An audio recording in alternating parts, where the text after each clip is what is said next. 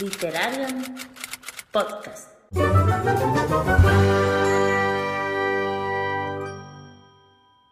Bienvenidos de nuevo a este quinto especial del Mayo Sci-Fi. Eh, yo me llamo Priscila de la biblioteca de Blue Rose y hoy me acompañan Albius del Libros al Alba. Hola. Ro de Librería y 9 Tres Cuartos. Hola. Y hoy no ha podido estar con nosotras Torda de Ciudad de Literatura Resiliente, así que le mandamos un saludo desde aquí. Y nuestras invitadas especiales de hoy son Mary de Pennyline. Hola. Eh, Gema Moratalla. Gema. Hola, muy buenas. Bienvenida. Y Laura de Alma Lectora. Bienvenida. Buenas. Pues ahora si queréis podéis presentar un poco vuestros canales. Bueno, yo tengo un canal de YouTube de libros en el que mi contenido principal son las reseñas y no los book hauls, grab ups, que es lo que suelen hacer los canales de YouTube. Ella es mi clickbait. Adorable.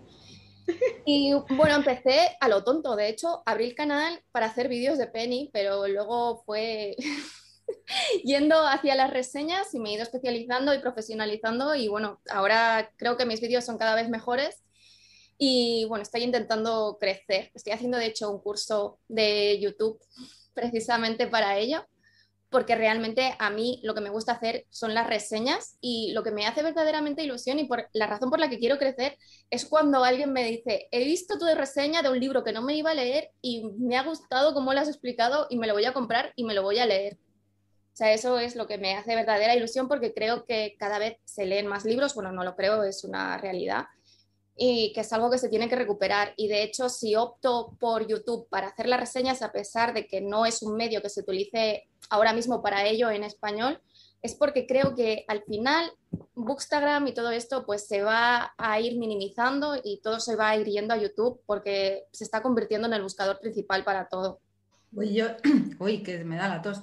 Pues nada, soy Gema Moratalla y mi canal se llama Gema Moratalla porque hace años tenía un blog de reseñas al que le puse un nombre diferente y era como, ya no sé si soy yo, es el título del blog.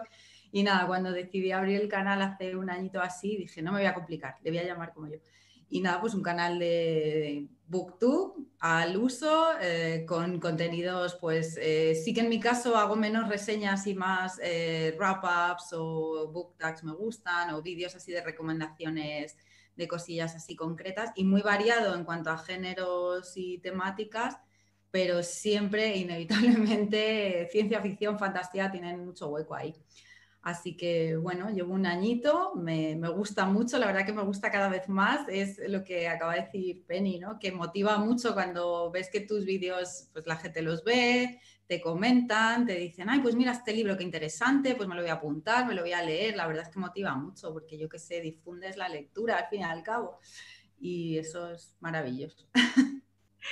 Bueno, pues yo soy Laura del canal Alma Lectora y yo empecé hace 10 años con el blog y me pasé a YouTube pues porque veía que me faltaba algo para explicar y empecé con YouTube y, bueno, y lo cerré hace un año y lo volví a iniciar el año pasado y porque dirá la gente, oye, pues tienes muy pocos seguidores para el canal que tienes ahora después de 10 años, pero no es porque borré todo y empecé hace un año otra vez.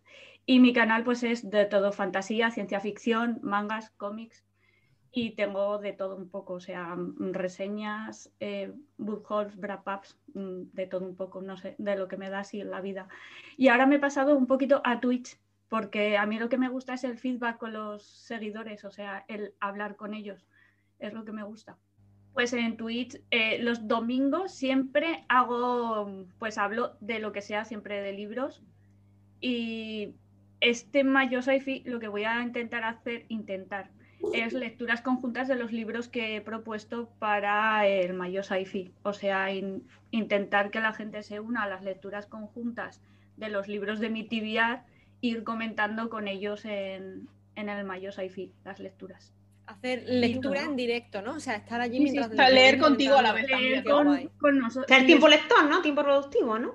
Sí. Qué guay. Para comentar todos juntos, o sea, ese feedback para todos juntos. Es que me gusta estar ahí con ellos hablando de todo. Pues ahora contándonos un poquito cómo empezasteis en la ciencia ficción. los libros, series, películas, ¿cómo os adentrasteis en el mundillo? La verdad es que yo no tengo un recuerdo exacto de cuándo empecé, porque yo soy de Andorra y en Andorra ahora sí que llegan muchísimo las cosas, pero cuando yo era pequeña estábamos un poco aislados del mundo, puesto que ni siquiera teníamos Antena 3 y Telecinco, o sea, solamente teníamos los canales o sea, nacionales, tanto de España como de Francia y los regionales de aquí de, Cataluña, pero ya está. Y, y, también los libros que llegaban y la cultura que llegaba era también muy limitada. Además, cuando yo era pequeña, pues tenía la concepción que tiene muchísima gente de que la ciencia ficción únicamente son naves espaciales, entonces yo me pensaba que no leía ciencia ficción o no veía cosas de ciencia ficción. Y claro, como yo siempre he leído distopías, digo, ostras, pues llevo muchísimo tiempo leyendo ciencia ficción, entonces. Sin saberlo, sí.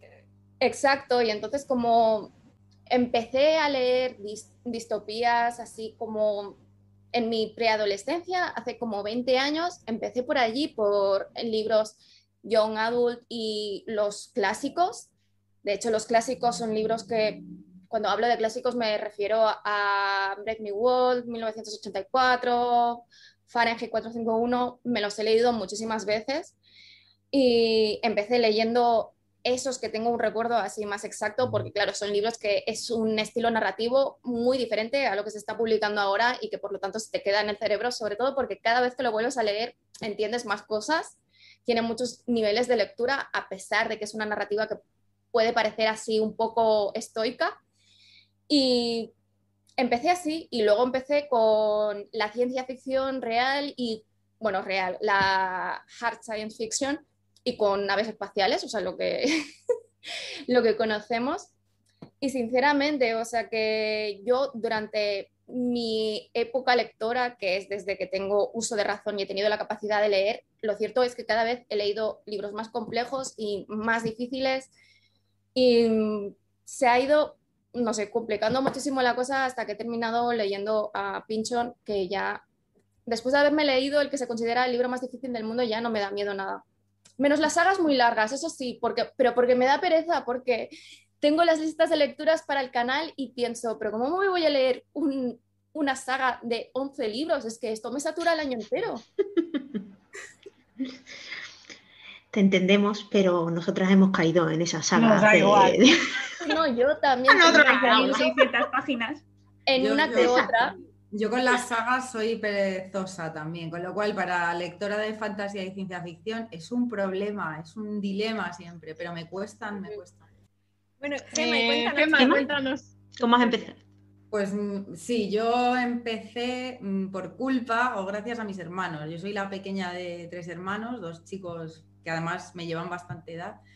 Y bueno, mi infancia, adolescencia fue así en los años 80, entonces eh, pues la Guerra de las Galaxias, ET, mm, Alien y la secuela, y yo mm, crecí con todo eso. Y luego, sobre todo por mi hermano mayor, eh, libros había en casa. Entonces estaban como los básicos, eh, Yo Robot de Asimov, El Centinela de Arthur C. Clarke, algunos más libros así más de estos autores. Entonces yo leía, en, en general yo leía libros para adultos. Yo no, a mí no me compraban muchos libros infantiles, juveniles, alguna cosa de algún regalito y tal, pero yo en general no leía literatura juvenil cuando era así adolescente. Entonces cogía las cosas que había por casa.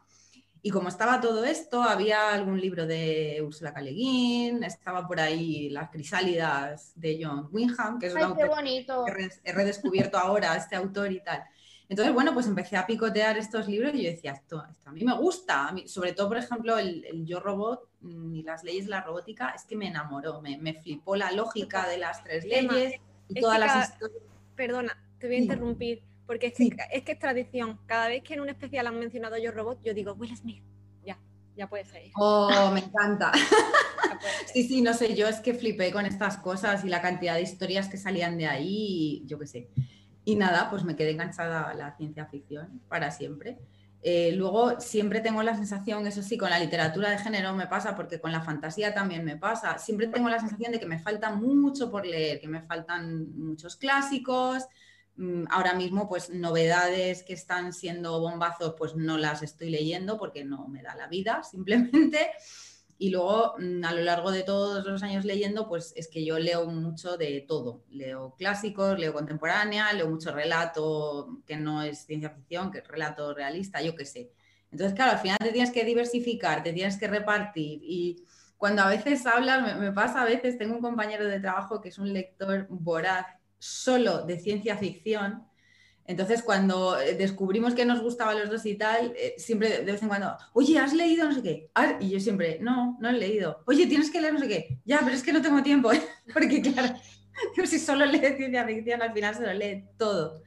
No es mi caso, pero vamos, cada vez que le doy hueco y es que disfruto. Yo, yo diría que si tengo que elegir un género, ya hablábamos antes del, fin del mundo, si llega el apocalipsis y me dicen, mira, solo vas a poder guardarte o quedarte libros de un género concreto, yo creo que me quedaría con la ciencia ficción.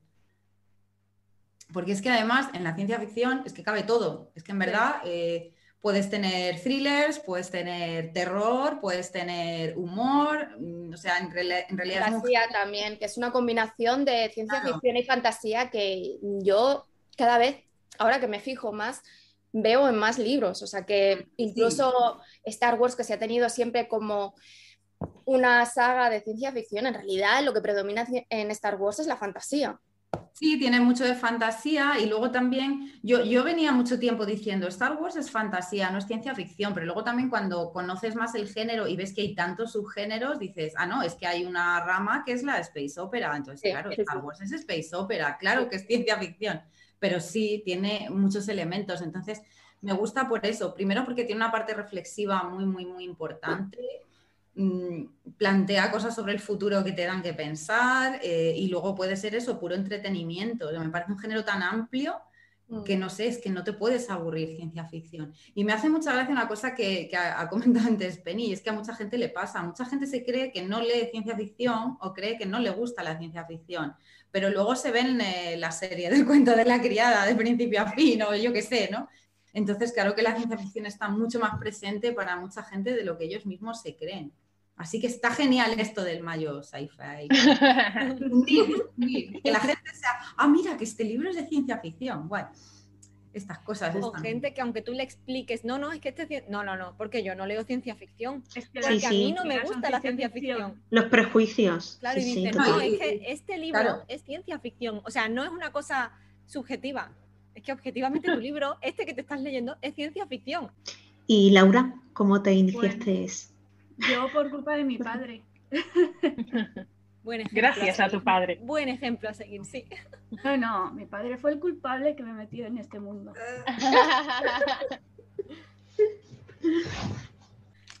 y luego llegó Akira. Pues Akira llegó a mi vida con ocho años porque trajeron la película en Canal Plus y me estalló la cabeza, o sea, fue como, madre mía. Y yo iba al dentista y la tienda de al lado es una de cómics aquí en Zaragoza, muy, muy, muy, muy famosa. Y dije al chico, al dueño, a José Luis, le dije, oye, ¿no tendrás estos cómics? Y me lo, me lo vendió. O sea, y lo tengo plastificado. ¿eh? lo tengo guardadito y la tengo eso, la tengo plastificada para que no se ponga amarilla, para que no se estropee, para que no me la toque cierta persona que quiere leer cómics ya. O sea, sí. Porque ¿Cuántos años tienes? Ocho. claro, cuando yo me inicié también y ya quiero leer los cómics. Entonces es como, pero si tú ya leías esto, ¿por qué no me dejas a mí? Y yo, no. Pues precisamente porque sé el contenido de. y luego en, en, la biblioteca de mi pueblo, yo cogía los libros estos de Elige tu propia aventura y yo cogía Viaja a Marte, eh, no sé qué de la Luna, yo cogía los de ciencia ficción, o sea, es que me encantaban esos, los de, los de Elige tu propia aventura, esos son los que elegía yo. Es que me encantaban, o sea, así me inicié yo.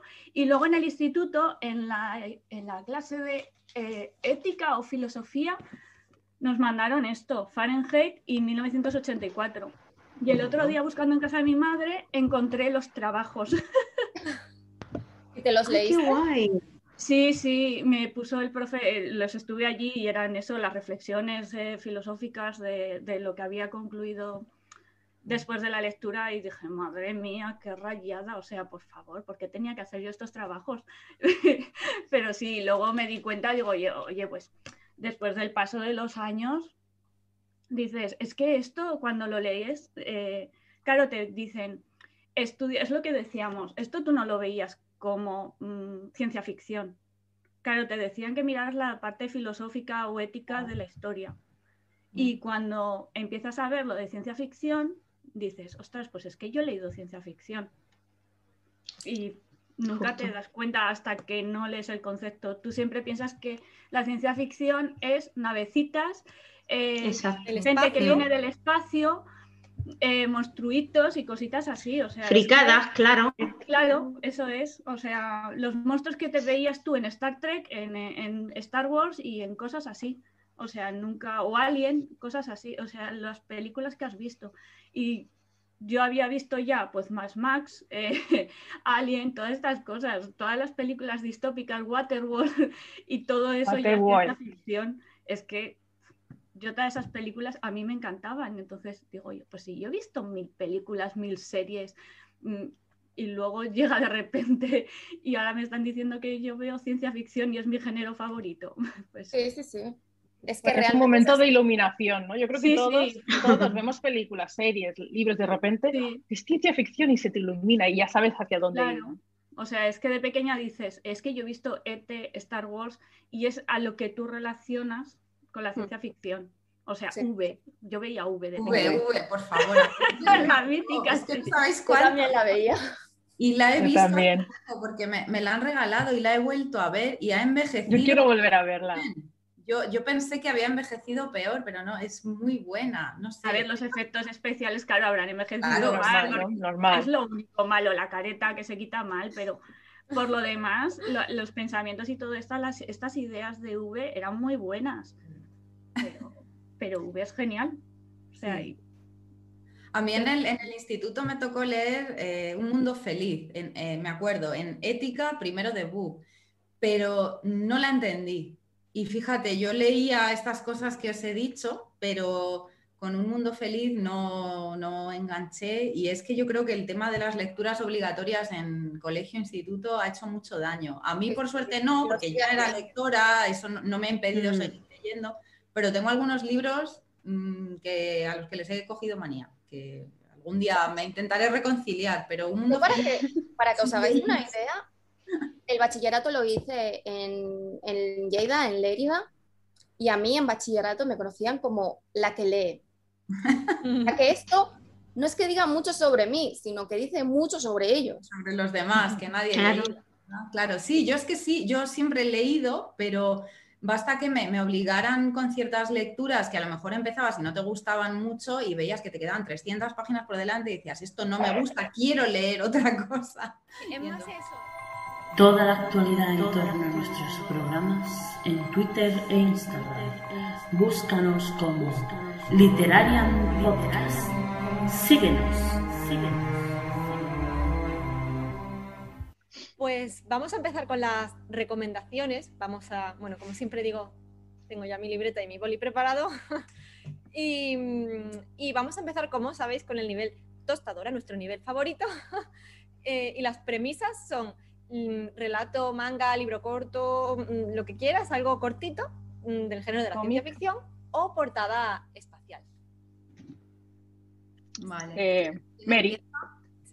Yo he empezado, o sea, así como relato corto con Night Flyers de George R. Martin que es una novela súper corta que Martin ya ha reescrito un par de veces y es cierto que tiene ciertas carencias, pero sí que consigue generarte este eh, universo y paranoia total de terror que tienes en tu cabeza, porque al fin y al cabo es como una especie de, eh, de alien. Simplemente es un grupo que está dentro de una nave y se encuentran con otra nave abandonada, con algo un tanto extraño y la verdad, aunque sea para, para crearte esta atmósfera de terror y ver que George R. Martin la fantasía le ha escrito hace, mm, bueno, los últimos 15 años porque él se centraba más en la ciencia ficción y sinceramente pues está muy bien y creo que es un libro que seguramente no habrá recomendado muchísima gente. En estos especiales no. Por eso, y aunque este ya cumple con los dos requisitos, he traído también, bueno, de los cuatro, escojo este que es Cuchillo de Agua de Paolo Basigalupi. Me encanta. Me gusta muchísimo como autor porque aparte de que tiene una crítica de medio ambiente impresionante, este libro me gusta especialmente por, porque no es un futuro tan lejano, o sea, es en un futuro que el cambio climático ha hecho que se produzcan grandes sequías y que en el sudoeste de Norteamérica, que es donde sucede este libro, se estén peleando por los derechos del río Colorado, mientras la gente se está muriendo, mientras se cobra una cantidades ingentes por una gota de agua y hay un montón de refugiados. Y me gusta Paolo Basigalupi porque tiene punto de vista siempre desde el punto de vista corporativo de la persona más horrible que te puedas imaginar, porque al fin y al cabo está trabajando para conseguir estos derechos con todos los medios necesarios, con el asesinato, con, todo lo que os podáis imaginar. Y por otro lado, el punto de vista de una refugiada que está dispuesta a hacer lo que sea para sobrevivir y en este lo que sea entra prácticamente todo. Así que es una novela medioambientalista de las que, en las que dirías inicialmente, pero esto es ciencia ficción, por supuesto que es ciencia ficción, o sea, es ciencia especulativa. Y sinceramente está muy bien. Este es como lo que yo decía de esos que te dan miedo, porque te planteas. No está tan, no está tan lejano. Eso es. Es, es, es. un futuro que nos podríamos imaginar perfectamente dentro de 30, 40 años si hubiese varias sequías seguidas por el cambio climático, que es algo que seguramente terminará sucediendo al fin y al cabo, que subirán las mareas, que habrán sequías, habrá luchas por el agua, mientras sigamos creciendo como humanidad, que cada vez haya más millones y millones de personas, es algo que, a lo que estamos abocados, o sea, que termine mm. sucediendo. Otro es Ready Player One, que es uno súper fácil para iniciarse con la ciencia ficción, al fin y al cabo son videojuegos, es acción súper eh, loca, pero que también crea un universo que no es tan lejos, tú también lo tienes, no está tan lejos de lo que pueda suceder en el futuro, al fin y al cabo. Y el cuarto es un clásico que ya lo habéis traído muchísimo, que es el de Yo Robot de Isaac Asimov, simplemente también porque es muy fácil iniciarse a la ciencia ficción con este libro precisamente porque son pequeños relatos que cada uno va ganando complejidad y es una manera fácil de iniciarse a la ciencia ficción clásica, ¿no? De robots y naves. Sí, yo, no, yo tengo una pregunta para Mary y para Gema, eh, que os he visto que habéis dicho que Paulo os gusta. ¿Habéis leído La chica mecánica? es genial. Yo es el primer libro que leí de él y a mí me gustó muchísimo porque de hecho, bueno, ganó muchísimos premios con la, con la chica mecánica. Mm. Y, y, bueno, transcurre en Tailandia, creo que es, bueno, en un país de, de, Asia, y precisamente la lucha en ese ámbito no es por el agua, sino que es por las semillas de las plantas y, los, y las plantas transgénicas, que las corporaciones lo que están intentando es que las plantas transgénicas sean la única fuente de alimentación y Tailandia es el único país que ha conseguido conservar las semillas originales de las plantas y entonces hay como una lucha corporativa para conseguir estas semillas. Mm, yo, yo, no lo he leído, pero Cuchillo de Agua es una de las novelas que siempre recomendaría si me preguntan por ciencia ficción que tenga que ver con ecología, clima. Me flipó, me flipó. Cuando lo has sacado, me he venido arriba, porque he dicho, ay, por favor, está tan bueno. ya lo he metido en la lista de deseos. Yo es lo que estoy haciendo mientras tanto, indagar en Amazon. Yo tengo, un problema, yo tengo un problema con esta variante de la ciencia ficción y es que lo llevo muy mal. A mí me da mucha, me genera mucha ansiedad porque porque es algo que a mí, en mi vida personal me preocupa muchísimo ah, y lo paso fatal, fatal con este tipo de, lecturas y es que me, pone nerviosa. Y me pasa ahora con el nombre del mundo es bosque, tiene cierta parte también que, bueno, que tiene un mensaje así como ecologista. A mí también me pasa. Yo tengo seis, contenedores de basura distintos. Yo también. Estoy en casa con, con, unos pocos y es que lo paso fatal y y, sé que es una variante del género que me hace pasarlo especialmente mal y sufrir porque lo vivo como algo que que realmente está pasando ya. y sobre todo porque ya estás mentalizada en que es muy importante reciclar y cuidar el medio ambiente. Sí, que no es eso, no es, no lo ves tan inverosímil como el hecho de que, yo que sé, que venga una invasión alienígena, ¿no? Que bueno, al final, pues, no es algo que estemos acostumbrados hoy en día a vivir. y en concreto lo del de agua, o sea, yo creo que es algo que terminará sucediendo, sea dentro de 30, 40 años, o sea de 100 o de 200. Muy, mucho tendría que avanzar la ciencia y mucho tendría que cambiar la población mundial como para que las peleas del agua no sucedan. Mis recomendaciones, pues mirad, para relato eh, tengo aquí la antología, la antología doble, ay que no se ve, así, humanas y distópicas, que es una antología que, que, seleccionaron Lola Robles y Teresa López Pelliza, todo con autoras que escriben en español, que escriben ciencia ficción en español. Yo las tengo en una edición anterior, ahora están reeditadas con otra editorial, pero vamos, son fáciles de conseguir. Y hay autoras aquí que me interesan mucho. Eh, estos libros están ahí en mi estantería desde hace tiempo y en la típica estantería de pendientes. Pero bueno, no sé con cuál empezaré. Va a ser la excusa este mayo para empezar, por ejemplo, en el eh, primer, en este volumen empieza Rosa Montero, Luego está Nieves Delgado, que es una autora que me encanta, con un relato buenísimo. Y en este otro volumen, en el de distópicas, pues por ejemplo, la primera, lo digo porque yo los libros de relatos tiendo a leérmelos en orden, aunque no hay por qué leerlos así. Aquí, por ejemplo, mm, Blanca Mart, y luego sigue Sofía Rey, y luego, bueno, muchísima gente. Así que voy a escoger un relato de estos para abrir así el melón, digamos, y ya os iré contando por ahí. Luego me leyendo. Esto para el tema de relato, historia corta. Y luego, para cubierta espacial, os voy a enseñar un libro muy raro, porque no tenía muchos con cubiertas espaciales. Este libro se ve así como, bueno, pues una ventana quizá de una nave con un planeta. Esto es poesía, poesía de ciencia ficción, que es algo que yo descubrí hace no mucho por un taller de lectura precisamente de Lola Robles. Esto se titula Las ovejas radiactivas de Colima, de Ana Tapia y es un poemario de ciencia ficción que te vuela a la cabeza. Y no es, eh, es una lectura fácil porque, y lo digo yo, que yo leo ciencia ficción y además leo poesía, con lo cual yo soy un público bueno para este libro, pero bueno, no es una cosa fácil, pero si abres la mente y te dejas llevar, tiene unas imágenes súper potentes. Y bueno, no sé, es que a mí todo lo que sea el espacio me resulta en verdad muy, muy poético. O sea, yo leí hace no mucho el último libro que sacó Stephen Hawking, que es una recopilación de conferencias y demás, y es que de verdad la forma de explicar, yo qué sé, los agujeros negros, las galaxias, a mí es que me parece poesía. Entonces, que alguien haya sido capaz de hacer esto de verdad, de verdad poesía. Así que lo recomiendo mucho, pero bueno, sabiendo... Con precaución, ¿no? Exacto. Bueno, yo vengo a recomendar mangas, que creo que... muy bien, muy bien, Laura. Variedad, variedad.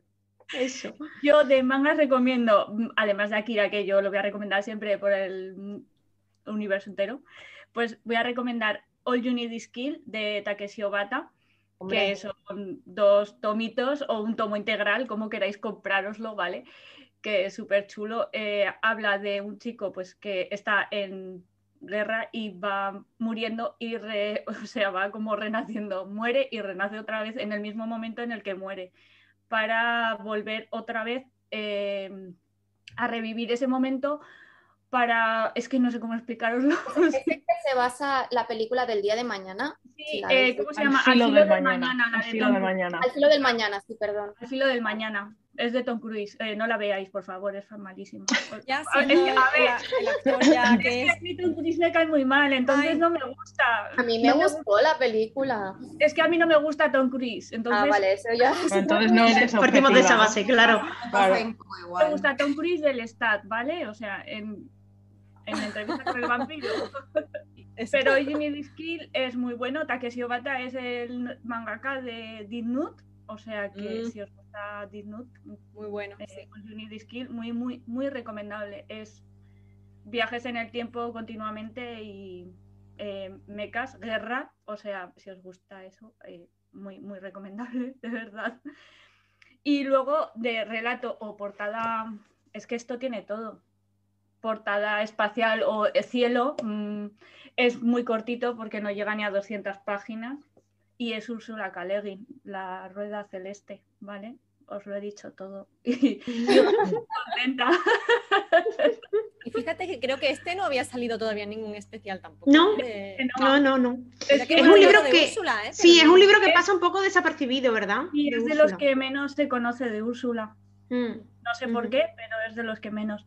Habla sobre sueños y el poder y gente así muy extraño. Y al final eh, aparecen como gente de otros planetas y una cosa que se te va de la cabeza porque como habla de sueños, eh, Úrsula es genial. O sea, yo con este me quedé muy flipada. Dije, madre mía, si esto es Úrsula, quiero todo de esta señora. Y luego viste que sí, que así. Yo lo tengo en una de mis, de mis listas de libros recomendados, este de hecho. Sí, sí, este es genial. Eh, habla de eso, de, de los sueños, de cómo coge el poder la gente y además es que el protagonista eh, se llama George Orwell, o sea, es como un alter ego de George Orwell. Es genial, o sea, es que es una pasada. Y el otro, no sé cómo se llamaba, pero también era como alter ego de mm, autores de su época. Sí. Es muy, muy genial. O sea, les hizo ahí una, eh, no sé cómo deciroslo. ¿Un homenaje o no? sí, es como homenajes, no sé si homenaje o reírse de ellos. Porque digo, no sé si es homenaje. Les deja en muy buena posición la señora. Pero porque escogió escritores que sigue su, su, obra es buena, pero que por otro lado eran unos misógenos importantes. Exactamente, es que es por eso, por lo que os digo, no sé si los dejó en muy buena posición, porque, porque luego los protagonistas no es que sean muy valientes ni muy buenos. Además ella le da bastante importancia al papel de la mujer, ella el tema de la crítica a actitudes machistas, a comportamientos, eh, se nota mucho en su obra. Entonces, claro, sí. autores tan clásicos que hacen unas obras que tienen ese regustillo misógino, pues ahí tienen su, mm. pues, su contrapartida. Sí, bueno, pues como ya hemos dicho alguna vez, no sé si quizás en el podcast lo hemos comentado, no en ningún especial, Úrsula empezó a escribir de esa forma mucho más, mucho más después de su, de su por ejemplo, Planeta de Exilio. Mm es muy machista y el final es muy machista. Yo cuando leí ese final dije, ay, por Dios, Úrsula, ¿qué estás escribiendo? ¿no? Y luego ya empezó a rectificar. en el prólogo de Terramar, por ejemplo, ella misma habla de que el primer libro pues, tiene un protagonista masculino y que ella misma pues cayó un poco en ese tópico y luego se fue dando cuenta y vamos, me Fue en el tercer o cuarto libro de Terramar que ya paró, hizo esta reflexión y dijo, a ver, ¿qué he estado escribiendo hasta ahora y cómo voy a empezar a escribir a partir de ahora? Pero, porque es, de su propia época también, o sea, hay que Claro, es que era un... Bueno, pero las con un mundo gobernado por hombres. No, sí, por supuesto, hasta que no llegas al momento y haces el clic, no cambias, pero ya las feministas de su época le iban dando el toque. ¡Ey, Úrsula! y ella dijo, ostras, luego se dio cuenta y dice, vale, teníais razón, ahora empiezo, ¿no? Hago, me hago responsable de lo que he escrito hasta ahora y sigo escribiendo. Pero es como el momento de, despertar. Sí, sí. Abrir los ojos. Exacto. Em, vale, ahora vamos por el nivel 2, libro futurista ambientado en nuestro mundo, o bien, como segunda premisa, libro con protagonista eh, astronauta.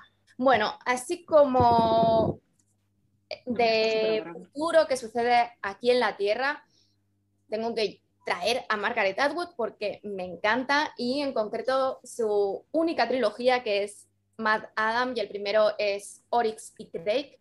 Y la verdad es que crea un mundo que es increíble, que tienes, además, tiene un estilo narrativo muy diferente a este tipo de trilogías distópicas.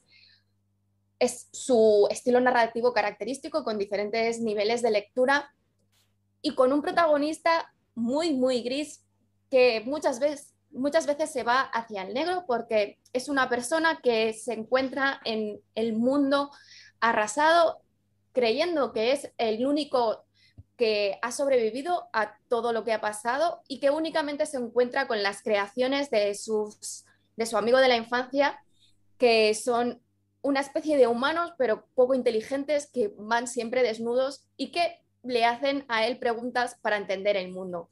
Y la idea es que se ha manipulado tanto la genética, no solamente la genética de las plantas, sino también la genética de los animales y de las personas, que ha hecho que al final todo termine fallando y se produzca una extinción en masa de todo y únicamente han quedado los animales transgénicos, estos humanos transgénicos y él allí en medio de la nada en este mundo que no ha ayudado a crear, pero que ha sido creado prácticamente por su mejor amigo, que era un científico loco. Y no solamente este universo que crea en el futuro cercano, sino que en este libro empiezan a haber flashbacks de cómo era el mundo cuando se empezó a destruir. Y es que estar en un mundo que también por el cambio climático, con una lucha contra por los recursos y en el que los estados han perdido ya el poder de control y de para gobernar y que realmente quienes están gobernando son las multinacionales y las corporaciones y los únicos que viven en un sitio seguro son precisamente los trabajadores de estas corporaciones que viven en ciudades fortificadas y únicamente ellos están protegidos. Y cómo hay una desensibilización de la violencia y del dolor ajeno, ya que los niños se dedican a ver vídeos en un YouTube en el que aparecen pues películas snap, violaciones infantiles, asesinatos en masa y lo ven con palomitas como si estuviesen viendo cualquier cosa normal. Y crea a Margaret Atwood tiene esta capacidad para crear estos mundos tan incómodos y que te dan tanto miedo precisamente porque no los ves tan lejanos como sucede también con el cuento de la criada, que bueno, es su libro que se ha hecho más famoso precisamente por la serie. No está en español, ¿verdad? ¿Eh? No está en español, ¿verdad? Sí, sí, sí, sí está en español, porque yo leo siempre en inglés, pero mi mejor amiga, que se los recomendé, ella los compró en español. Y además se ah. equivocó y empezó por el segundo libro y claro, no entendía nada. Y me dice... A Ro le pasó algo parecido una vez. Claro, me dice, no sé por qué te gusta tanto, o sea, yo no entiendo nada de lo que está sucediendo. Y le digo, ¿qué, libro te estás leyendo? A ver, Pasó lo mismo con una amiga. Y me dice el título y le digo, hija mía, que este es el segundo, o sea, tienes que empezar por este. Y luego ya empezó por el primero y dijo, sí, sí, tienes razón, está genial. Ahora entiendo lo que estaba leyendo. las piezas, ¿verdad? De repente. sí, sí. Porque además, Margaret Atwood inicia siempre sus novelas distópicas sin explicar nada de lo que está sucediendo, sino con un protagonista que está un poco perdido y que, claro, o sea, tú vas viendo cosas extrañas y que hasta que no avanza la historia no empiezas a componer todo el mundo en el que estás. Y claro, ella iba súper perdida. Y pues fíjate, no sabía que estaba en español. Eh, creía que estaba solo en inglés. Qué guay.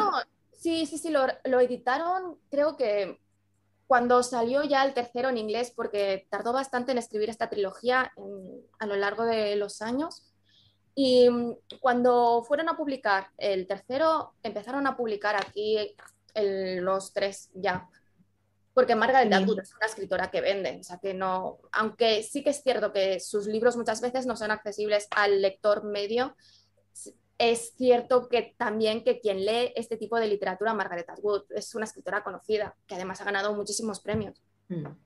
Mm. Bueno, ahora escuchándote hablar de, esta autora, a lo mejor me animo a leer un poco más porque leí su libro, el de...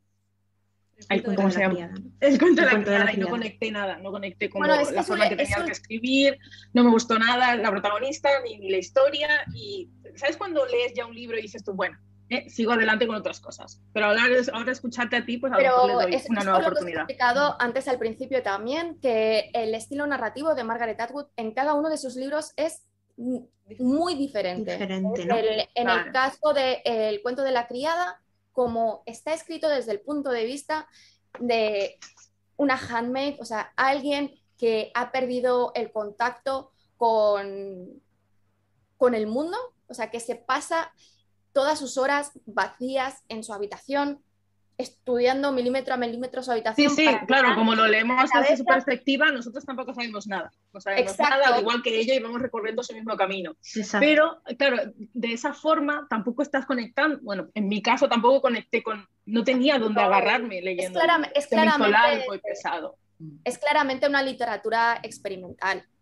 y por otro lado, Los Testamentos, que es la segunda parte del cuento de la criada, pronto colgaré la reseña, es completamente distinto. Es una narrativa que es mucho más al uso, puesto que son personas que no tienen ningún problema para ordenar su cabeza y pensar correctamente sin que se te vaya, sin que divagues, como sucede en el cuento de la criada, y por lo tanto es mucho más ameno a la hora de leer y que amplía muchísimo el universo del cuento de la criada. Por eso os digo que si un libro de Margaret Atwood nos gusta, probad otro porque el estilo narrativo seguro que es completamente diferente.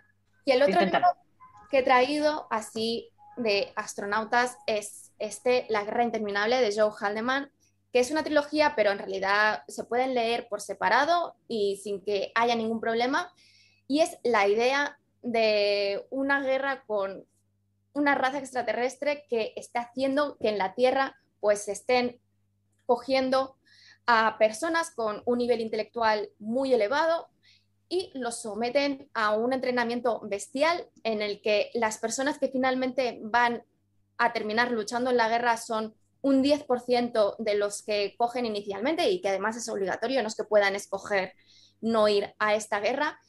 Y está también la idea de que como tienen que ir a luchar a, a miles de años luz de distancia, que claro, o sea, la diferencia del viaje a la velocidad de la luz y los saltos que pueden haber hace que en el momento en el que te vas, ya no, cuando vuelvas no vas a conocer a nadie que está en la Tierra y te vas a ir encontrando una Tierra y una sociedad completamente distinto, distinta. Y se llama precisamente la guerra interminable porque como los lugares de batalla están tan lejos, es una guerra que dura más de mil años y que se ve precisamente desde el punto de vista de este militar o astronauta, porque al fin y al cabo vive en la nave, que vive toda la guerra desde el inicio al final, los más de mil años.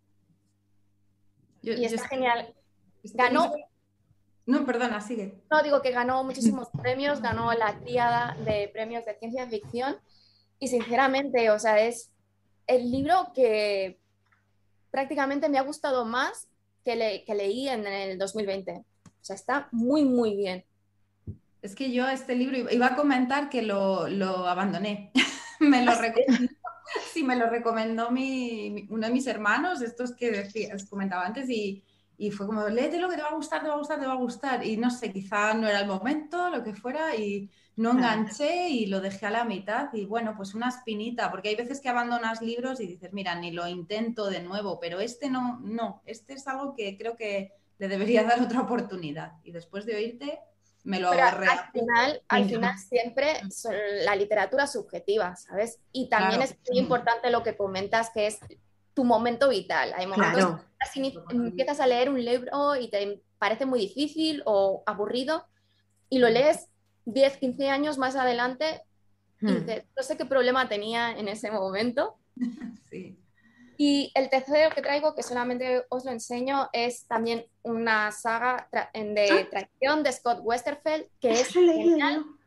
Es muy, muy buena y también tiene muchos niveles de lectura y que ya que vosotros lo habéis leído, os informo de que Scott Westerfeld está haciendo otra trilogía basada en este universo que va a empezar a publicar. Espero que el primero lo publique este año ya. Y Ay, qué ilusión porque además fue... Bueno, di Laura, di. Los de Leviatán, Leslie yo también, que son los de Steampunk. Oh, sí, sí, sí, el universo que crea, la verdad es que también la capacidad que tiene este escritor, o sea, sin ser libros así como Margaret Atwood de narrativa de que vayan a trascender durante los centenares de años que esperemos que sigamos viviendo en este planeta, es una lectura amena y con personajes que están bien desarrollados, la verdad.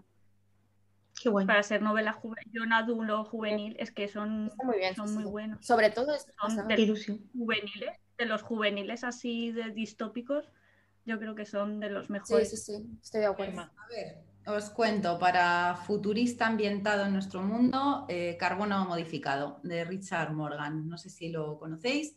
Es un futuro bastante lejano en el que la humanidad ha conseguido guardar la conciencia de las personas en unos, unas pilas, lo llaman, una especie de microchip que la gente lleva puestas en, la nuca, en la base del cerebro.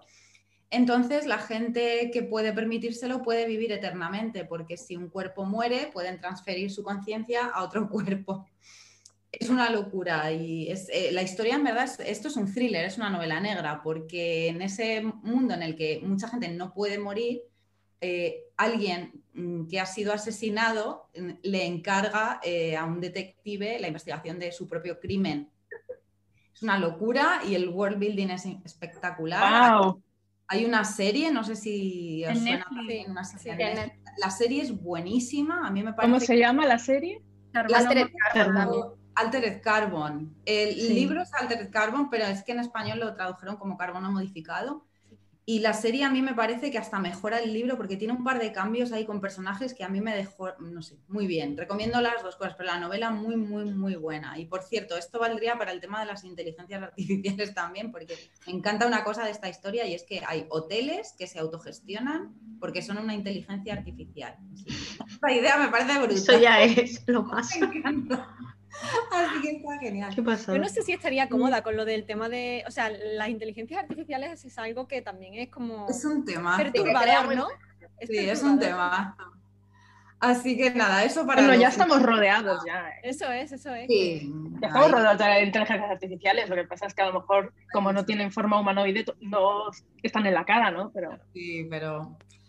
Pues nada, la siguiente recomendación para protagonista astronauta, mi astronauta favorito es Mark Watney, pirata espacial. Así que os recomiendo El Marciano de Andy Weir. Seguramente si no conocéis la novela, sí que conocéis la película. A mí, ay, ay, Laura, encanta. Es que esa novela a mí me dejó loquísima. Y mira que esto es, es, es ciencia ficción hard en el sentido que tiene partes súper técnicas que a veces dices, madre mía, no estoy entendiendo nada de tanta física y tanta cosa, pero, pero la historia de este tipo ahí por sobrevivir en Marte me parece flipante y me parece el astronauta número uno de la literatura. Vamos, es un libro que lo recomendaría mm, en cualquier sitio, cualquier lugar, a cualquier persona. Sí, Ayer justo lo reservé en el biblio. Ah, Para genial. leerlo. letras. Ojalá Y te yo, guste, ojalá te guste. Yo Sí, soy de sí, letras puras y yo entendí las partes de física. O sea, yo por eso quería recomendarlo. Digo, es que es muy fácil, tiene que leerlo todo el mundo. Porque mm, para conceptos de física, digo, yo quería recomendarlo porque es que yo soy de letras puras y yo lo entendí, por favor, leerlo. Sale ahora, el 20 y algo de mayo sale la versión en bolsillo, si no recuerdo mal. En- dentro de poquito, que yo creo que voy a hacer la. Bueno, primero creo que me lo voy a leer, aunque, aunque creo que me va a ir, o sea, que me va a gustar bastante, porque ha salido en más de un especial el marciano y mm, ya le tenía yo echado el ojillo, pero, pero me llama bastante y creo que me va, me va a gustar. Así que creo que sí que va a ser una compra, una Es que, compra. aunque no entiendas toda la parte técnica, o sea, te ríes tanto con él. Es el humor que tiene el protagonista. que, sí, Es, que es, es que- es el Ah, pues humor, tiene humor. es que me reía. Yo es que decía, por favor. Ay, qué lastimica porque el que- pobre, si es que. El primero, a ver, es que pone futuro, pero mm, el día de los trífidos de John Oh, Whitman. sí, sí, sí. Aunque esto, claro, lo escribió el señor en 1954 y entonces estaba ambientado en 1960 y algo, pero mm, para ellos era un futuro, era su futuro, ¿vale? Pero es una invasión, bueno, una invasión, es como una distopía, pero era una invasión de unas plantas que les hacen quedarse ciegos y luego les intentan matar. O sea, Bueno, y los matan, los matan, matan a Sí, muchísimos. sí, sí, no, no, a ver, a la gente les intentan matar. Eh, Will y Josella pues intentan sobrevivir contra ellos, pero a, la gente que se queda ciega sí, los van matando por la ciudad. O sea, es que los... Uy. Este, lo tengo ahí en mis pendientes. Además, lo, este lo tengo en inglés porque lo encontré muy baratito en inglés y dije, venga, me, me voy a atrever. Así Pero es que que este, señor era pues la base de toda la ciencia ficción, de un montón de novelas de apocalipsis, de cosas es que vas leyendo y le dices, es que esto me suena de tal serie, es que esto me suena de tal película, esto me suena de tal novela, de tal cómic, de, de todo. O sea, es que todo el mundo de El inicio del Día de los Trífidos se ha utilizado en muchísimas películas, cómics, libros, o sea, de alguien que se despierta de un coma en el hospital y se encuentra Sí, con este mundo. Claro, es 28 días, es Walking Dead, es, es todo, o sea, es que es todo, ese Claro. momento es eso. Y luego cuando va con los ojos vendados es a ciegas de Josh Marleman, es que es todo, es todo, todo, todo. bueno, Era una pasada. Y luego es que vi hasta una parte que era del, del Club de la Lucha, o sea, la parte esta final del Club de la Lucha, cuando están los dos protagonistas cogidos de la mano, es que hay una parte en la que ellos se despiden del mundo, eh, Josela y Will están ahí despidiéndose del mundo y dije, es que esta escena es eh, el Club de la Lucha, al final de la película, cuando están los eh, Elena Bonham Carter y Edward Norton, cuando explota el edificio enfrente suyo, pues es que era eso, o sea, es que hasta ese tipo de películas. O sea, está todo, todo, todo, todo. Bueno, sigo. Medio Corafor. Esto es distopía. ¿Quién teme a la muerte? Afrofuturismo. Eh, aunque no lo parezca, es que es genial porque parece hasta el último momento no te das cuenta que es una distopía y que estamos en el futuro, porque todo lo que te va enseñando es como actual, que viven en África normal, que están en el desierto y cuando de repente empiezan a encontrar cosas por el desierto del futuro, ordenadores y chips y cosas, es cuando te das cuenta de que ha habido un apocalipsis y que están viviendo en el futuro y que todo está destruido y entonces eh, es así, o sea, es increíble, está súper chulo, o sea, yo Nedio Corafor la tengo así, arriba, muy arriba, muy arriba, os la recomiendo muy mucho, yo me gusta muchísimo Nedio Corafor y, y Crononauta, la editorial, mm, En general, ¿verdad? En general, o sea, yo en general es Crononauta y ya lo veréis porque tengo unos cuantos por ahí para recomendar más. La portada es una pasada, ¿eh? Sí, Uf, sí, no, sí. las portadas de Crononauta se le ocurran muchísimo, pero todos los libros de Crononauta, ¿eh? Ya lo verás, Mary, ya lo verás porque son espectaculares todos. Solo Nunca. vamos a hacer un pequeño spoiler y decimos que no pierdan ojo a los siguientes especiales, ¿no? Kazu y Siguru, nunca me abandones. Parece como lema de vida, ¿no? Oye, nunca me abandones. Es que ya está, de verdad. Y no voy a contar nada porque es que es muy difícil contar sin decir spoilers de esto porque son unos chicos que viven en una villa y tienen que tener un modo de vida especial porque eh, están dedicados a una cosa y no voy a decir para qué. O sea, ellos, su vida es para una cosa y están creados para una cosa y no para. Y distopía.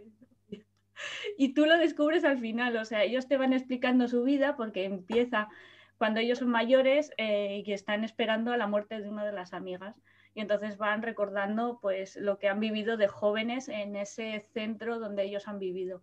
Y entonces descubres al final mm, por qué esa amiga está a punto de morir. Eh, hay un... y por qué ellos al final. Sí, hay una No, película quería también. decir que hay un manga y un anime Ah, parecido, ¿no? En ese tema, eh, ne- eh, Promise Neverland, ¿puede ser? No lo sé. Laura, tú no lo sabes. Ya hablaremos No, luego. no lo he leído. No, no he Vale. leído, Yo sí no lo he visto, pero ¿No trata del mismo tema? no sé si me encaja con lo que está diciendo Laura, ¿eh? No, ah, vale, a lo mejor va de otra cosa. Mm, Luego lo hablamos sé. para que no hacer spoiler a nadie. Sí, Ok. Y otro. Ernest Klein. O sea, es que Ready Player One, Armada, todos son distopías. Mm. O sea, siempre están en un futuro. Este son más navecitas, pium pium. Que no hay que desmerecer a las maquinitas piu piu, ¿eh? No, no, no, no. No, Es que esto, esto es eh, muy 80, entonces yo, a mí me encanta mucho Sí. recordar los 80, los 90, eh, música, videojuegos, o sea, mm, Tirar de nostalgia. eso, sí. Esto es muy nostalgia y Ready Player One le pasa exactamente lo mismo y es una distopía en el que la Tierra está invadida y un chico está obsesionado con los videojuegos y entonces él como es súper de videojuegos pues puede salvar la Tierra gracias a que él es un friki de los videojuegos Ay, y sabe manejar una nave espacial porque él sabe manejar encanta. Es el, el Eh, crack de los videojuegos. más ganado, más ganado. Quiero decir Y- algo positivo de Ernest Klein, eh, que para incluso las personas como yo que no jugamos a videojuegos, incluso así cuando yo leí Ready Player One me lo pasé genial. O sea que Yo también. es para un público que no hace falta que a lo mejor estés obsesionado con los videojuegos y seguro que si leo Armada también me gustará aunque no juegue. Yo es que a mí lo que incluya música de los años 80, rock, eso es, mm, vamos. y luego, pues, eh, protagonista astronauta, Kimberly Harley, mi mejor lectura del año pasado, La Brigada, Espa- la brigada de Luz. Uy, la Brigada, la brigada de Luz. Esto es eh, genial porque son mm, viajes eh, temporales también. La protagonista, protagonista, porque es que no sabes lo que es en ningún momento. Si lo lees en inglés, es mucho mejor porque es un género neutro Sí. y es mejor que la traducción. Yo. Sí, no, Pris, tú lo estás leyendo. Eh, bueno, yo lo he leído en abril, me ha gustado muchísimo. Sí. Eh, también he leído tan poca vida, así que a lo mejor no puedo decir que sea mi mejor lectura. Están ahí, ahí. Están ahí, Pero ahí. es que el Pris, que te mato, ¿eh? Como no Ay, ay. poca vida, ¿eh? No, me ha gustado mucho, me ha gustado mucho. Es cierto que la autora juega con el género del protagonista Mm. o la protagonista, pero en realidad eh, no sé cuánto consigue esta ne- neutralidad, porque en realidad los adjetivos que va usando ya vas viendo cu- que- cuál es su género y al final del libro tampoco importa mucho este juego, así que bueno, en fin. Eh, Pero eso, esto es que la Tierra, eh, una de las ciudades ha explotado detrás- después de la Tercera Guerra Mundial y entonces eh, se alista en el ejército y el- ellos, eh, igual que el, el de la Guerra Infinita que ha dicho Mary, que tardan mucho en viajar, estos no, estos eh, viajan, eh, se descomponen en partículas y entonces viajan muy rápido. Y eh, el protagonista pues, es como súper rápido y no va en línea como sus compañeros. Él viaja pues mm, como en líneas temporales diferentes. Entonces nunca va a la guerra en el momento que, en el mismo momento que ellos. Entonces tú tampoco sabes en qué momento va a caer. O sea, él sabe que va a una misión y tú es como, ¿en qué momento has caído? Y tienes que ir encajando esas piezas de puzzle y cuando vas encajándola eh, te explota la cabeza. O sea, es increíble cómo lo cre- crea la novela, la autora Kimberly Harley. Yo creo que el momento de encaje de las piezas del puzzle, porque luego hay capítulos como de interrogación a un, prota- a, un, personaje que no sabes quién es. y todos esos momentos de en qué momento está, en qué momento temporal se van a unir todo, mm, no sabes, no sabes qué va a pasar. Entonces está súper bien. A mí me gustó muchísimo. Ha sido recomendada, sí, recomendada. Eh, es muy autora, sí, sí, sí. Empezamos con el nivel 3, el Tiborg. Entonces las premisas son ambientado en una nave y con inteligencias artificiales. Son dos premisas diferentes. Así que, Mary. En esto he traído mm, dos clásicos, que es Neuromante de William Gibson, es una trilogía. Este libro es complicado porque está muy claro que William Gibson en ese momento todavía no tenía claro cómo funcionaba su tecnología ni cómo funcionaba su universo, por lo que puede ser un poco caótico pero gana enteros cuando te lees el segundo y el tercer libro. Ha sentado las bases de este tipo de cyberpunk, de la literatura cyberpunk, para todos los escritos que se, o sea, todos los libros que se han escrito en el futuro y además teniendo en cuenta la época en la que se escribió, en el que no existía internet, no existían los USBs y no existía el wifi o muchísima tecnología que ahora damos por sentada. Y él ya la imaginó, o sea, ella imaginó también una inteligencia artificial que está moviendo los hilos por detrás, por lo que si bien es un libro complejo, difícil de leer, por ser literatura de su época en la que no se desarrollaban del todo bien psicológicamente los personajes, es importante por todo esto que os digo. Vamos a leer, nosotras vamos a leer este libro en una lectura conjunta este año. ya os digo, o sea, es un libro que es difícil cuando lo estás empezando, sobre todo si lo estás leyendo en inglés, sobre todo porque muchas cosas de las que imagina y que han acabado existiendo es con otros conceptos y con otros nombres y hasta que entiendes a lo que se refiere, pues en este primer libro cuesta un poco, pero bueno, es el quien creó Matrix. Es en el que se basó las películas. Y el otro libro es otro clásico que es El juego de Ender de Orson Scott Card, que no solamente porque este primer libro transcurre prácticamente todo en una nave espacial, mientras Ender y otros niños superdotados están siendo entrenados para luchar en una batalla em, contra una especie alienígena que son como abejas colmenas, o sea, unos seres insectoides muy, muy extraños. Y Ender es un prodigio sobre todo el resto de, de sus compañeros y precisamente se creen que podrá ser el siguiente supercomandante que conseguirá mm, ganar esta guerra con los insectoides. Y en este libro, aunque en este libro aún no se ve, se empieza a crear una inteligencia artificial muy, muy extraña que se irá desarrollando después en la saga. bueno, en los cuatro principales de Orson Scott Card. Y la verdad es que es un libro que la película no le hace ninguna justicia porque es un desastre. Yo no sé por qué metieron tantos millones en una película para luego terminar haciendo lo que hicieron. Y sinceramente está muy, muy, muy bien. Y después otro libro que tenía así de, mm, por si acaso, es el de Contact de Carl Sagan, que lo tengo en digital, así que no lo tengo en físico. Que si bien tiene una lacra ese libro para mí importante, que es que el personaje principal de Ellie no está bien construido, pero es muy interesante todo lo que desarrolla a su alrededor, el contacto con este grupo de alienígenas súper buenos que creo que no existiría. Yo soy más por el problema de los tres cuerpos y así un bosque oscuro. Pero es muy interesante el uso de la tecnología, la reacción a nivel sociológico que tiene la humanidad cuando se empiezan a recibir las señales y se dan cuenta que son señales de unos seres inteligentes. Y la verdad es que está también muy bien, que es muy interesante. Aquí es donde voy a abrir el melón del universo Alien, que ni siquiera lo he hecho nunca en el canal y ya tocaba. Pues os cuento. Para libro ambientado en una nave, en verdad voy a recomendar un cómic, que no es muy habitual en mí, pero bueno, es esta novela gráfica que es Alien, el guion original. Eh, entonces, bueno, eh, aparece aquí en grande el nombre de Dan O'Bannon porque es el guionista, pero el, autor del texto del cómic es otro.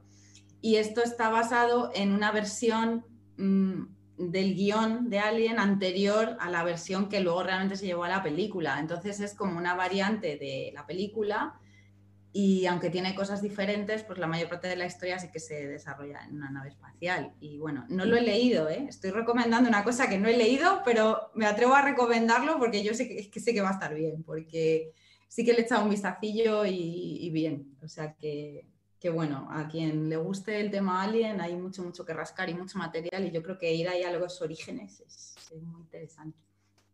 Y el otro libro que... Para un fan de las películas y tal, de hecho, pues... Y luego la, bueno, las ilustraciones son espectaculares, a mí me, gustan bastante. A ver si puedo enseñaros algo sin que se haga mucho spoiler. No sé, por ejemplo. ¿Esa color? Sí, esa color. Es un cómic además que esto es una reedición porque por lo que he visto por ahí, la, primera edición de este cómic ahora ya tiene una portada parecida a la película, incluso es como la portada de la película y ese cómic ahora es como pieza de colección y vale 200 o 300 euros ahí como reliquia, pero bueno, la versión esta nueva se puede conseguir en cualquier tienda. Vamos. Y luego el otro libro que os traigo también tiene que ver con Alien. Este es el de las inteligencias artificiales. Entonces, esto es Alien Isolation está basado en el videojuego Alien Isolation. Yo no juego videojuegos, no lo he jugado, lo que pasa es que sí que lo he visto porque en, YouTube hay un montón de gameplays de Alien Isolation, es alucinante.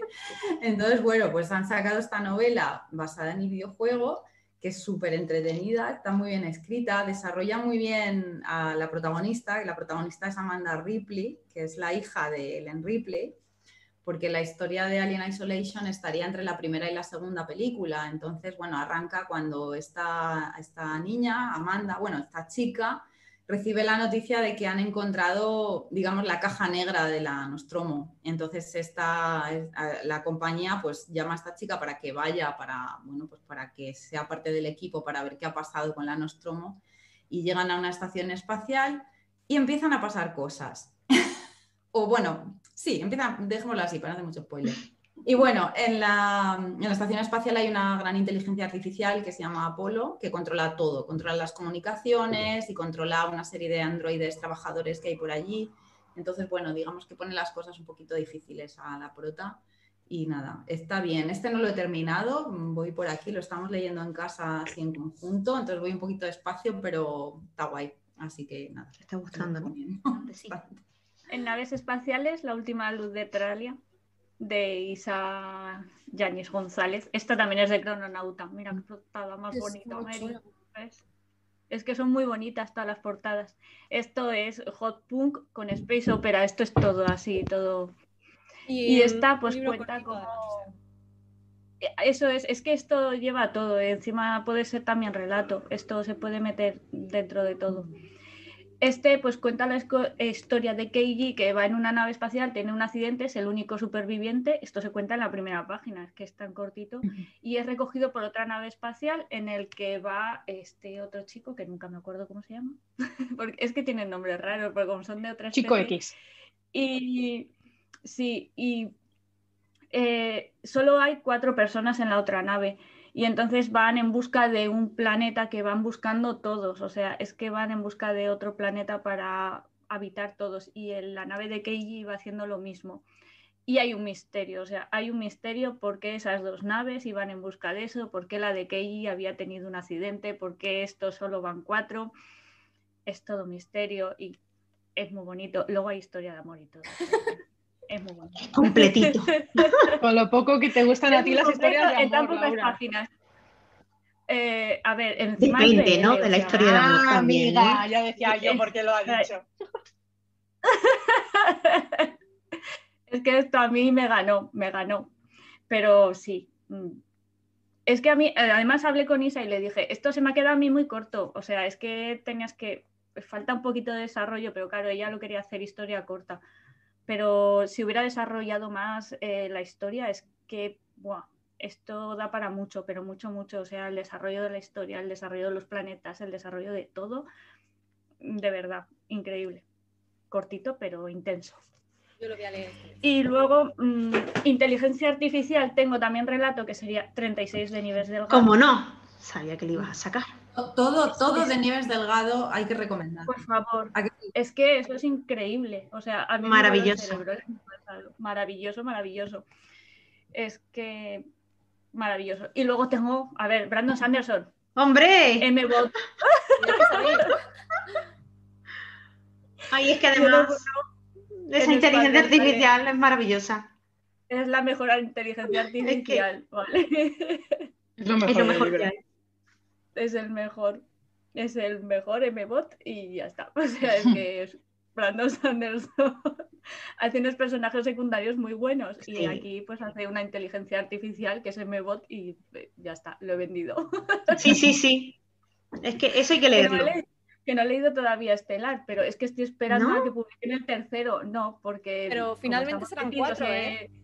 Sí. Ya, ya, ya. Mm, Bueno, no. pero Brandon Sanderson escribe rápido. O sea, yo Sí, también por eso- me espero a que eh, termine las sagas para empezármelos a leer porque sé que en muy pocos años los va a terminar sacando. Sí, este Sí, como estamos tercero. metidos en el famoso grupo de los Anderson Spren leyendo pues mm, eh, Nacidos de la Bruma, El Archivo de las Tormentas, pues tenemos todavía páginas por delante. O sea, yo no, Exacto. no tengo prisa. Prisa ninguna. Ninguna. Último nivel, nivel meca. Tenemos libros eh, ambientados en otros planetas, otros mundos, o bien libros con conceptos de física. Mary, cuéntanos. Yo, eh, bueno, el primero es uno que aún no me he leído, pero porque me los, me los acabo de comprar, que son la trilogía marciana de Kim Stanley Robinson, que es de los libros de hard science fiction más difíciles en este sentido que hay, pero que a la vez el desarrollo de personajes y sobre todo la terraformación de Marte que transcurre en los tres libros es muy interesante. Y de hecho, todos los libros han ganado o bien el Nebula o algún otro premio importante.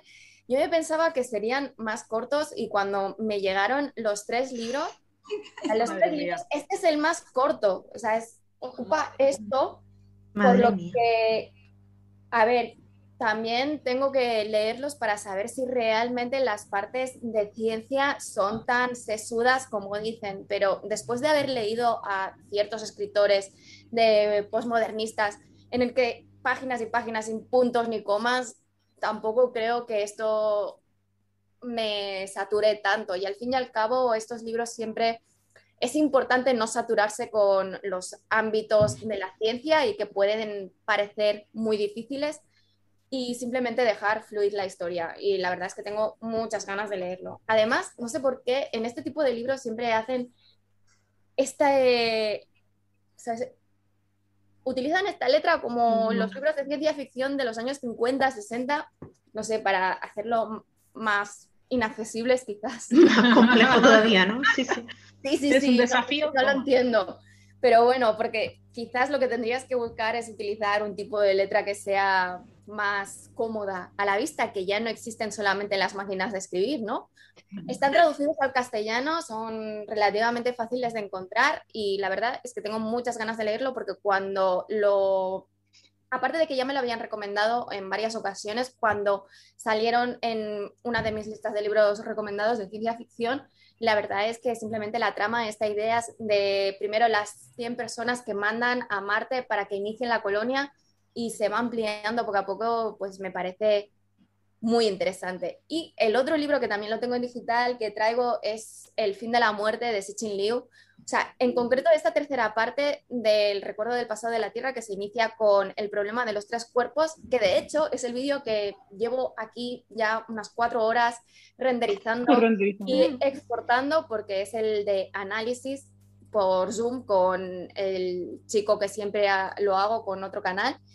Y más que nada el tercero precisamente por la complejidad, puesto que primero que expande muchísimo el ámbito en el que transcurre la trilogía, puesto que transcurre ya en todo el universo y transcurren millones de años a lo largo de todo el libro y además se vuelven a introducir los datos complejos de, de, ciencia y de metafísica que pueden parecer muy fantasiosos pero que no lo son tanto, o sea que están basados en, física especulativa real, o sea, que está en la teoría que se está desarrollando como posibilidades, el doblar el espacio-tiempo y bajar la velocidad de la luz y todos estos conceptos que parecen muy locos que aparecen en este libro y que me gustará ver cómo lo van a adaptar Netflix, o sea, porque como son conceptos muy innovadores que realmente en este tercer libro se introducen conceptos que rompen con la con las ideas que existían en la ciencia ficción y creo que una de las razones que,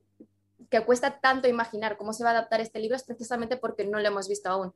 Así que es una trilogía que al principio es mucho más accesible, aunque la trilogía en sí, los personajes no están muy bien desarrollados, muchos de ellos son muy planos porque el protagonista para mí es más la humanidad en sí y el universo pero creo que tiene muchas ideas muy buenas y que es muy recomendable. Y para introducirse en la literatura asiática, o sea, de China y de Japón sobre todo, es un buen inicio porque además se ve claramente la influencia de los escritores británicos en Xi Liu, por lo que está allí a mitad entre una cosa y la otra.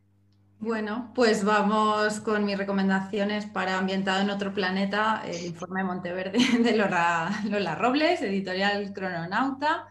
Me encanta la historia porque en, todas estas historias de, de, choque o encuentro entre civilizaciones, pues bueno, es un poco como la historia de tu vida. Los lingüistas tienen que tener un peso importante, es que hay que comunicarse, ¿no? Entonces, bueno, Lola Robles aquí nos pone una, protagonista que es, lingüista, filóloga o algo similar, y entonces, bueno, pues eh, su trabajo es ir a otros planetas y contactar con gente y comunicarse con, otras razas. Entonces, la idea en sí me parece buenísima, pero además en el planeta en el que, en el que se desarrolla esto hay dos razas y una de ellas es ciega todos son ciegos. Entonces, ¿cómo comunicarse con una raza alienígena que habla otro idioma y además son ciegos? Mm, o sea, la idea es brutal y me encanta cómo, lo desarrolla. Es muy, un libro muy, muy bonito, que se lee muy, muy fácil, además es súper corto, pero vamos, la historia que cuenta es una pedazo de historia tremenda en, en poquitas páginas. Y aparte es un libro que no sé por qué a mí me pasa con, con algunos libros de ciencia ficción que por el tema de las etiquetas, nunca se van a vender como literatura juvenil, porque entonces eso parece que va a impedir que los adultos vayan a ciertos libros, ya va a sesgar un poco al público que pueda comprar, pero yo creo que este libro, mm, yo lo pensé cuando lo leí, digo, si yo este libro lo hubiera leído con 13, 14, 15 años, hubiera flipado en colores, me hubiera encantado también.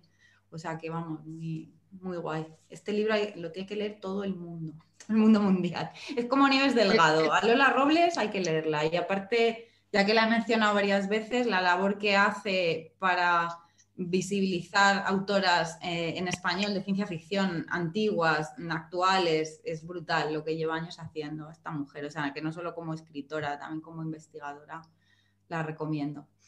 Y para terminar, que son los conceptos de física. Os, clasicazo, ya, autor clásico, clasiquísimo. Y ah, un libro de Asimov, una novela que se llama Némesis, que no es de sus novelas más conocidas, por lo que sé. Yo la leí esta hace la tira de años, en, en los años 80 o así la leí. y bueno, es una historia en la que la humanidad tiene un problema y la forma de solucionarlo mm, hay que viajar a la velocidad de la luz. Es la única manera en que la humanidad puede salvar el pellejo. Entonces, recuerdo que la forma en la que explica cómo esto puede ser posible y cómo realmente acaban haciendo esos viajes y esos saltos hiperlumínicos, a mí me impresionó y me pareció como, como muy creíble. Claro, con mis conocimientos de física nivel cero, que ahora siguen siendo nivel cero porque soy de letras, pero vamos, que me parece que lo que construye a nivel técnico y las explicaciones que da son bastante verosímiles y esto me gustó mucho. Y, no sé, eh, Bien, Asimov hay que leerlo también. Ya sabemos que tiene sus cositas, era de otra época, pero hay que leerlo. Bueno, pues yo ya había dicho El marciano de Andy Weir. es que, a ver, el pobre hombre está ahí en Marte y tiene, además es que es un combo porque está en Marte y encima tiene conceptos de física. Tiene los dos y además os puede valer también para el de astronauta. O sea, es que. Y portada espacial. O sea, sirve portada espacial. Es que este puede valer para todo. En cualquier categoría lo puedes meter. Puedes mm. meterlo en cualquier categoría. Y es que el protagonista es el crack. O sea, es, es por el protagonista. Es que es muy, muy bueno y te diviertes muchísimo. Y los conceptos de física es que dices, conceptos de física. Y siempre vas a pensar en, como dice Gema, en Asimov súper difícil, súper complicado, me voy a meter en un berenjenal que soy de letras, que no voy a entender nada. No, no, mm, conceptos de física. Yo soy de letras puras y me divertí mucho y lo entendí todo perfectamente. Que yo era muy mala, era nula en física y esto lo entendí perfecto, o sea que lo recomiendo mucho. Y voy a ser una pesada, como siempre, porque voy a recomendar también, pues Vinti, Sabía que ibas a sacar Sí, yo al decir, voy a ser una pesada, digo, no, no, con Vinti nunca se Vinti. No, hombre, a ver, Vinti Hogar, este sí que la segunda parte está en la universidad y entonces está en Onza Uni, que es otro planeta, y entonces sí que nos vamos a otro lado. Y luego toda la trilogía pues tiene conceptos no de física, pero sí de matemáticas. Entonces, pues, oye, pues ahí. Nos pues, sirve. Lo podéis meter vale, claro. donde sea, ya está. Y luego, pues naves espaciales también, pues en pues por ahí, ya está. Y además son cortitos, o sea que son sí, también puedes meterlos, ¿no? Ya está. Claro. Pero de hecho en inglés lo venden directamente ya en, en el, en, claro, es que son muy mm. cortitos. Es que el primero no llega a 150 páginas. Pero son muy bonitos sí. en español. Sí, son preciosos. Lo tiene todo. Le hace hecha portada. Y es eso, que la autora escribe, escribe increíble. Eh, yo, Nedio Corazón, ya lo sabéis que estoy enamorada de ella. Yo, compra directa. yo es, es eso. Esta compra, sí, sí. Sí. Oye, pues a mí no me hacen caso, vamos a meter más presión, que creo que no, no está colando, Laura. Pues... Es que llevo yo también tiempo diciendo de Vinti, pero sí, sí, no mires así. Yo a lo mejor lo leo, ¿eh? Sí, hace así como... No, pues yo sé quiero leer tantas cosas. Primero, y a mí me, gustó mucho. Lo que pasa es que no he seguido, pero porque yo siempre tengo ese tira y afloja con las sagas, aunque sean así breves como esta, pero el primero me gustó. Sí, sí. El tercero te toca... Zaira. Te toca el corazoncito. Ha dado un montón todo lo que ha hablado Gema del tema de incluir autoras nacionales. ¿eh? Genial. Eso sí, hay que, hay que tenerlo siempre ahí en el horizonte, que hay gente muy, muy He apuntado varios de vuestros libros en Goodreads, o sea, los que no tenía o que no estaban en, mi lista de, de, TBR, pues es mi lista, o sea, por mucho que lea, supongo que a vosotros también os pasa que cada vez es más alta, más alta, más alta y no disminuye nunca. Sí. sí, y después de, este es el quinto especial, imagínate después de cinco especiales, el nivel de pila de pendientes. Es la lista interminable. Y lo que nos queda, ¿eh? Sí, sí. Sí, sí, sí. porque luego al final de Mayo Sci-Fi aparecerán los wrap-ups, todo lo que la gente ha leído, lo que les ha parecido y será como... Venga, Habrá un montón de contenido al final de mayo. Sí. Exacto. Oye, este no sé dónde incluirlo, pero como soy una Warsi, lo tenía que traer también. Y es que no hemos traído nada de no ficción. Es Pues verdad. te digo yo, no han puesto nada. Digo, ¿cómo lo meto esto? La prince- la- el diario de la princesa. Jo, no, Carrie Fisher tiene que estar aquí. Venga, ¿dónde lo pongo? Qué, qué original, qué guay. Qué Pues, pues, Pues no lo sé.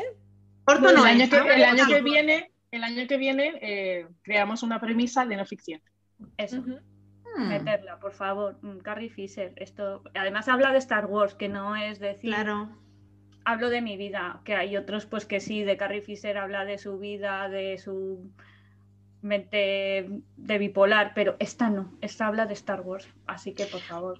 Es cortito, ¿no? 270 páginas, ¿no? Más o menos. Pues es novela corta. Historia corta. Libro corto, historia corta. Novela Ya corta, a la está. categoría, asignado. Entra. Ya está. Además Me lleva gusta, me gusta, fotos, Laura. lleva poemas, lleva partes de su diario, o sea que no, que no es solo ella escribiendo, escribiendo, escribiendo. Lleva de todo un poco. Qué bien. Incluido en la categoría 1, por ejemplo. La, el nivel 1. Pues muchas gracias por haber venido, muchas gracias por vuestro tiempo. Si queréis añadir algo más ahora en la despedida. Que gracias por esta iniciativa, es una súper idea y además me encanta que esté calando ahí en la gente. Instagram está ahí moviéndose muchísimo. Y gracias por invitarnos, que ha sido un placer. Muchísimas gracias a A vosotras. vosotros, claro.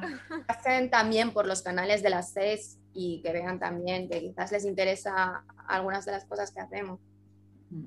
Seguro, la idea es, era eso también, hablar del género y, y dar visibilidad a canales que hablan de, de ciencia ficción, que a lo mejor por ser un sí. género un poco más minoritario, no, no llegan a tanta gente. Entonces, la pues nada, ha llegado creo el momento de la despedida. Quedan un par de minutos, estamos aquí con una cuenta atrás, ya mismo despegamos. Así es que solo nos O queda decir- aterrizamos. o aterrizamos. Bueno, en realidad, si vamos a coger la escoba ahora, Ah, No, no, la o escoba. la ¿Cómo que escoba? no, la aspiradora, Alvio, la aspiradora. será que vamos a despegar, ¿no? Entonces, Exacto. nos queda simplemente despedirnos, volver a agradecer a las invitadas de hoy y ha llegado el momento. Porque ahora recogemos nuestra aspiradora y nos vamos. Vamos. Y nos vamos. Nos vamos, adiós, adiós. Si te interesa apuntarte al club, puedes contactar con nosotras a través de nuestras redes sociales y a través de las redes de Literarian Podcast. Como ya sabéis, disponéis de ellas en la cajita de descripción.